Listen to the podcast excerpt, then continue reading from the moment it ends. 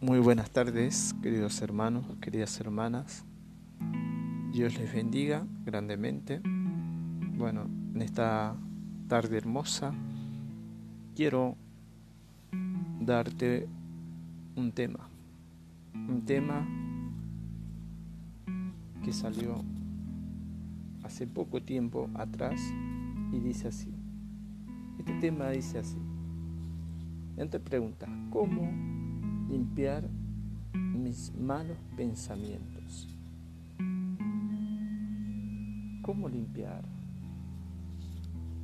mis malos pensamientos que muchas veces llegan a mi mente, que invaden mi mente y no me dejan tranquilo, no me dejan en paz? Dice la palabra de Dios en Efesios 4, 22. En cuanto la pasada manera de vivir, despojado del viejo hombre que está viciado conforme a los deseos engañosos. Acá la palabra nos está diciendo despojados del viejo hombre, despojados de la vieja naturaleza, despojados de los viejos pensamientos pecaminosos que que vienen día tras día, que nos hacen sentir una persona incapaz. Y a veces nos encerramos en una burbujita y sin salida. Los problemas del deseo engañoso nos golpean en sí mismos y no nos dejan salir al flote. Y dice la palabra de Dios también en Romanos 12, 2. No os conforméis a este ciclo, sino transformaos por medio de la renovación de vuestro entendimiento, para que comprobéis cuál sea la buena voluntad de Dios agradable y perfecta. O sea, no nos conformemos en este siglo, en lo que es el mundo, porque el mundo pasa y sus malos deseos. Dice acá, no os conforméis en este siglo. Se puede traducir mundo era. Se refiere a una forma de pensar fuera de contorno de lo que refleja en verdad mi interior. Muchas veces eh, el ser humano hace que, que el deseo engañoso venga a mi mente, y trate de ser algo irreal.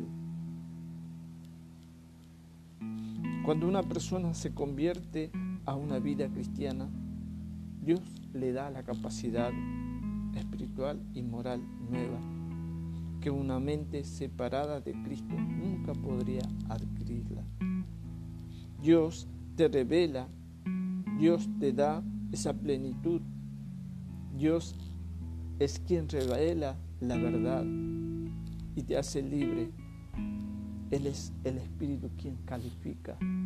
Él conoce lo que sos. 1 Corintios 2.10 dice, pero Dios no los reveló a nosotros por el Espíritu, porque el Espíritu todo lo escudriña, aunque lo profundo, aún lo profundo de Dios. Vivir en el tiempo justo, adecuado, es vivir en plenitud a través de, de las circunstancias de la vida.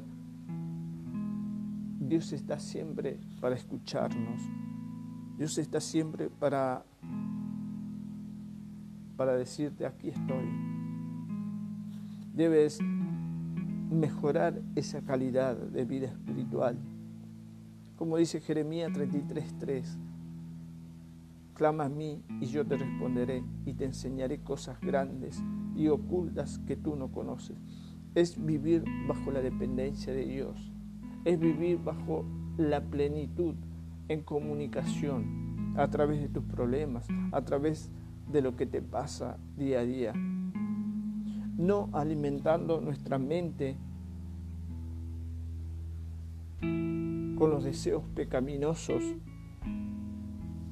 de este mundo. Porque dice la palabra de Dios en Proverbios 4:23, sobre todo, sobre toda cosa guarda, guarda tu corazón, porque de él manda la vida. El corazón se refiere a vuestra mente, a vuestra manera de pensar, a vuestra manera de ser. Esa actitud de reverencia ante Dios tiene que cambiar, tiene que renovarse. Aleluya. Proverbios 3, 3 y 4. Nunca sea aparte de ti la misericordia y la verdad. Átalas a tu cuello, escríbelas en la tabla de tu corazón y hallarás gracia y buena opinión ante los ojos de Dios y de los hombres. Cuida tu mente, cuida tu corazón, porque de Él mana la vida. Aleluya, gloria a Dios. El corazón es donde se deposita toda la sabiduría y la fuente de todo lo que afecta. Primer característica, nuestro vocabulario. Proverbios capítulo 6, 24, dice así, para que te guarden de la mujer,